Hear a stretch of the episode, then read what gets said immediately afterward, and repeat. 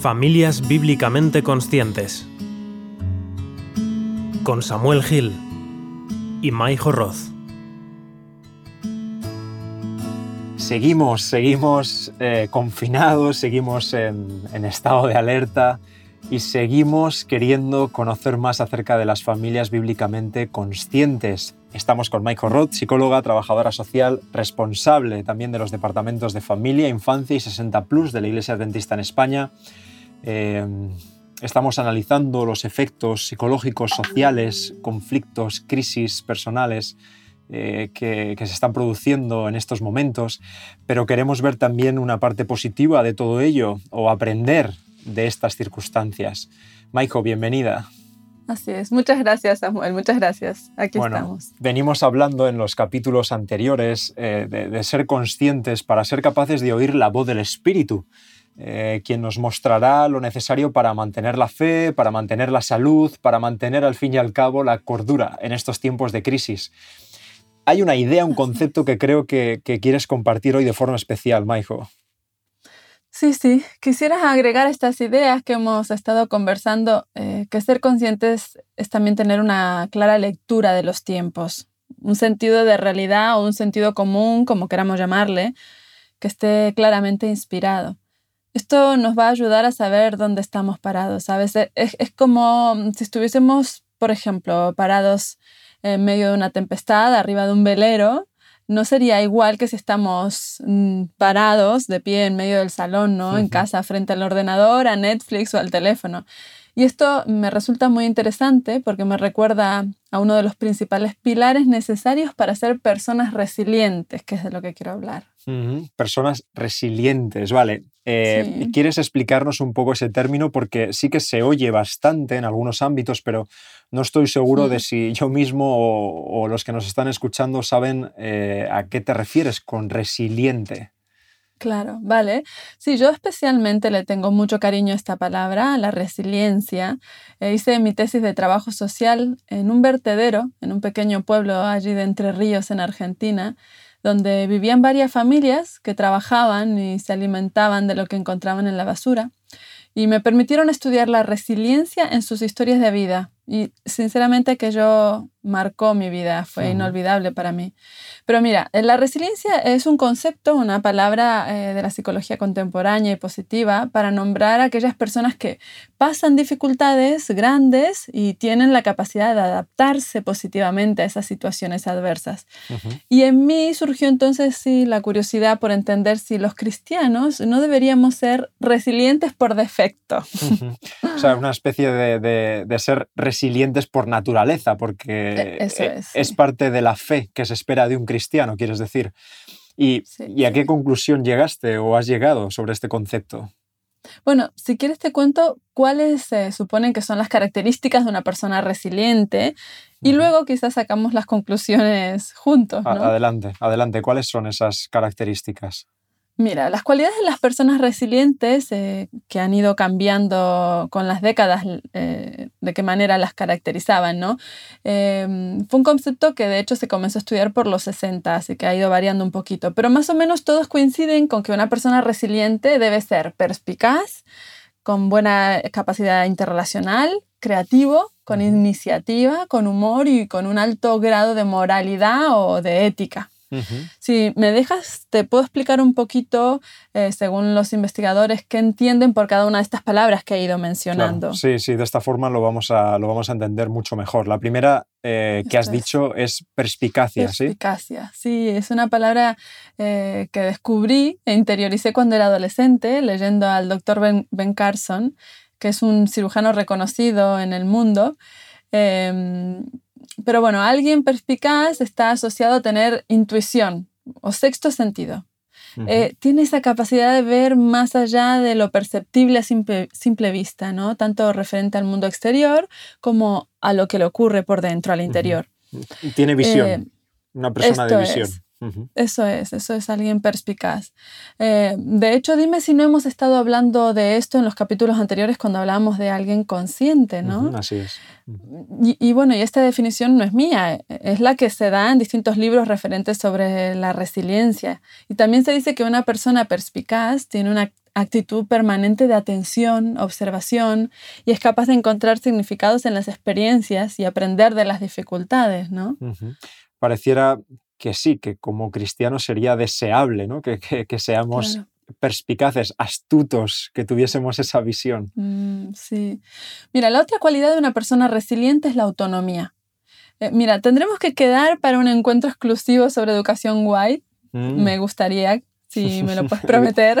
Educación white, educación white. Eh, eh, ¿Qué tiene que ver eso ahora? Vale, vale. Mira, todas estas cualidades es muy interesante. Todas las que estaremos mencionando para hablar de resiliencia de un modo u otro se resaltan como importantes para educar desde la educación white. ¿no? Que, que bueno, hablamos de ellas desde la eh, hermana Elena de White, desde esa, de esa inspiración, ¿no? Pero bueno, quedaremos para otro día, vuelvo a la resiliencia. Lo trataremos, sí, sí, sí.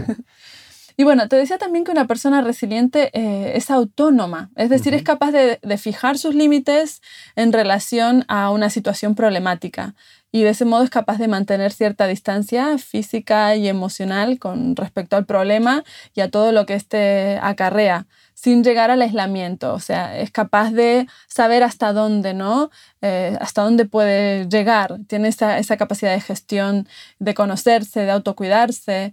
Eh, por ejemplo, sabe hasta dónde pelear una situación eh, o no dejarla, hasta dónde dejarse llevar en la expresión de una emoción o en qué momento es mejor detenerse.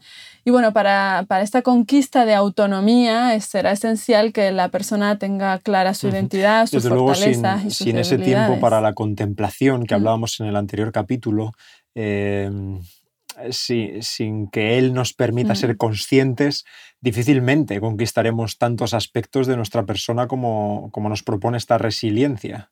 Sí, es cierto. Eh, pero bueno, no olvides que desde la psicología se estudia la resiliencia como un factor a conquistar por nuestras propias fuerzas. Eh, lo cierto es que hay mucha gente resiliente en el mundo que no es cristiano, pero lo que yo estoy queriendo decir es que los cristianos deberíamos adquirir la resiliencia como don otorgado justamente por ese encuentro diario con el Espíritu Santo. Como un fruto.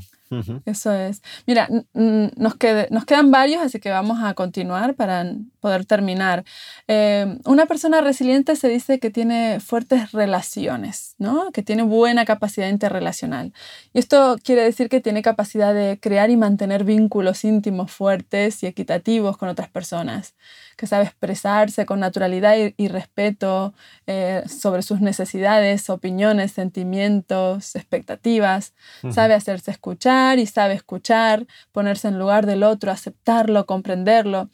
E, en otras palabras, estamos hablando obviamente de que tiene inteligencia emocional y que esa inteligencia le sirve para construir relaciones fuertes eh, algo que es imprescindible o esencial para sobrevivir en la adversidad, ¿no? Cualquiera sea su forma, tener buenas relaciones. Nos quedan algunas cualidades más, entre ellas la de la creatividad. Sí, sí, exacto. La creatividad, que entendida como la capacidad de crear orden, belleza y objetivos con propósito a partir del caos y el desorden que puede traer una situación de crisis, ¿no? Eh, la creatividad puesta al servicio de dar salidas imaginativas a la adversidad. Está muy relacionada también la creatividad en este sentido, en la resiliencia, con la cualidad eh, de la iniciativa, mm, como esa fuerza que impulsa la acción, es decir, a poner en práctica lo, que la creatividad propone. Y está asociada necesariamente también con la autorregulación y la responsabilidad, ¿no? esa capacidad de entender hasta dónde lanzarse y hasta dónde es bueno detenerse. Hmm. Mm. Es cierto que todas estas cualidades de una persona resiliente parecen deseables para todo cristiano. Eh, nos quedan algunas de ellas. Sí, mira, nos quedan dos. El humor, eh, en esta catalogación que estoy compartiendo, el humor y la moralidad o la ética de la persona, ¿no? El humor. Eh, el humor sí es una, una, cualidad muy importante para una persona resiliente. Es la capacidad de encontrar el lado divertido de la tragedia, lo absurdo de un problema, ser capaz mm. de reírse de sí mismo es una de las cualidades que personalmente he tenido que conquistar o aprender. Y, he tenido un buen maestro porque mi marido tiene un sentido de humor que muchas veces nos ha salvado. Se, me, se, me, viene a la mente eh, la idea de los memes, eh, ¿no? estas situaciones que se expresan sobre todo visualmente, que, que se difunden masivamente por Internet. Eh, y, que en esta situación también de cuarentena, de coronavirus, se están produciendo. ¿Crees que, este humor, estos memes, eh, son signo de una sociedad resiliente? Bueno, e, es posible. Eh, lo que tendríamos que valorar en todo caso es cada una de, las personas desde dónde salen esos memes, ¿no? Y, conocer un poco si están asociadas a otras cualidades que tenga la persona, aparte del humor, ¿no? Eh, tendríamos que conocer, por ejemplo, eh, si esas personas tienen capacidad de, de, tener los otros factores importantes. Quizá nos ayudaría como factor determinante el último, para, de los que vamos a describir, de resiliencia. Em, que es tener un alto índice de moralidad o de ética. A algunos lo de moralidad no les gusta demasiado, pero se dice que eh, una persona es resiliente cuando es capaz de desearle a los demás el mismo bien que desea para sí mismo, ¿no?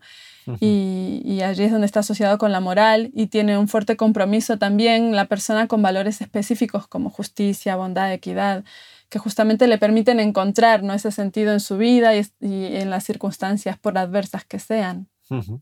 Entonces, eh, como, como, pregunta para cerrar el programa, ¿de qué manera ser resilientes nos puede ayudar a superar estos momentos de crisis? Vale.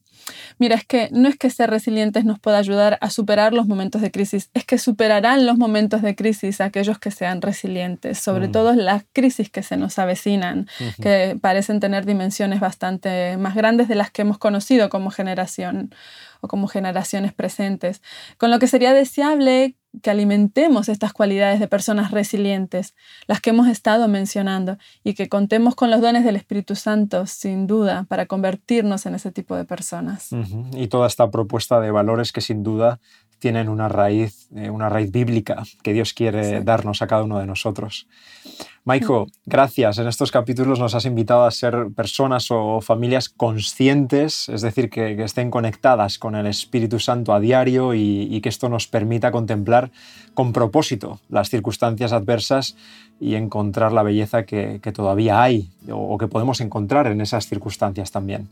Eh, sin lugar a dudas, eh, donde está la belleza veremos que todavía hay, hay un reflejo de la mano de Dios.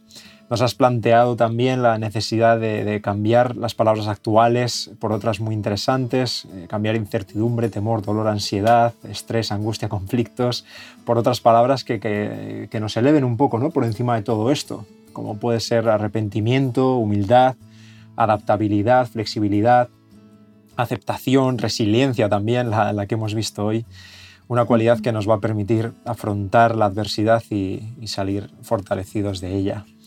Maiko, gracias. Gracias a vosotros, gracias a ti, Samu, por esta invitación y bueno, hasta la próxima. Hasta la próxima. Gracias, seguro que hay una, una, más, hemos quedado en eso al menos, ¿eh? Eh, hay un compromiso público para hablar eh, de, otros temas que han surgido en esta conversación. a todos los que nos habéis escuchado, os invitamos a que compartáis este podcast, a que encontréis más material en homemedia.es Podéis hacernos llegar vuestros mensajes al correo hola.comedia.es o al WhatsApp 644-560734. Seguimos orando por ti, seguimos confiados en Dios y que el Señor nos ayude a ser familias bíblicamente conscientes. Hasta pronto.